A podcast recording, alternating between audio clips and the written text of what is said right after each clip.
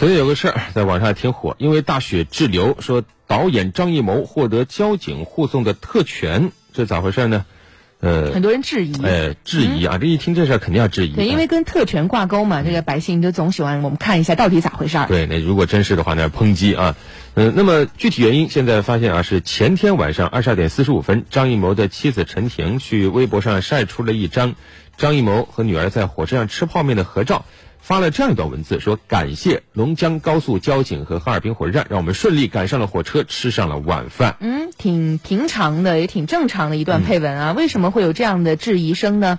网友啊，所以从陈婷的这段微博当中啊，就开始质疑说，是不是张艺谋在享受特权？张艺谋赶火车真的让警车开道了吗？那记者也梳理发现，黑龙江高速交警于十二月十六号开始风雪中护游行动。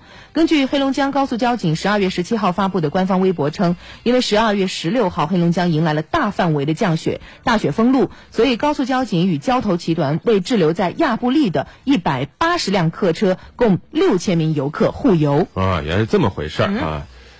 警车有护送张艺谋吗？有。此外，还护送了成千上万名游客。六千名。呃，文章提及，张艺谋导演近日一直在雪乡拍摄电影《悬崖之上》啊。二十九号，张艺谋和工作人员要开车回北京，但是呢，遭遇到大雪封路。哎，没想到，哎，有交警的护游行动，把张艺谋连同游客一起都送走了。所以张艺谋说，对龙江高速交警特别感谢，他还和护送交警们合照呢。嗯，其实黑龙江高速交警的官方微博上有一段视频呢，听得不是特别清楚。但视频当中呢，除了张艺谋讲述高速交警护送游客顺利返程的内容之外，还有张艺谋对交警的说一句话，说谢谢，真的辛苦了啊。我们也来听一下吧，既然是网友关注的热点啊。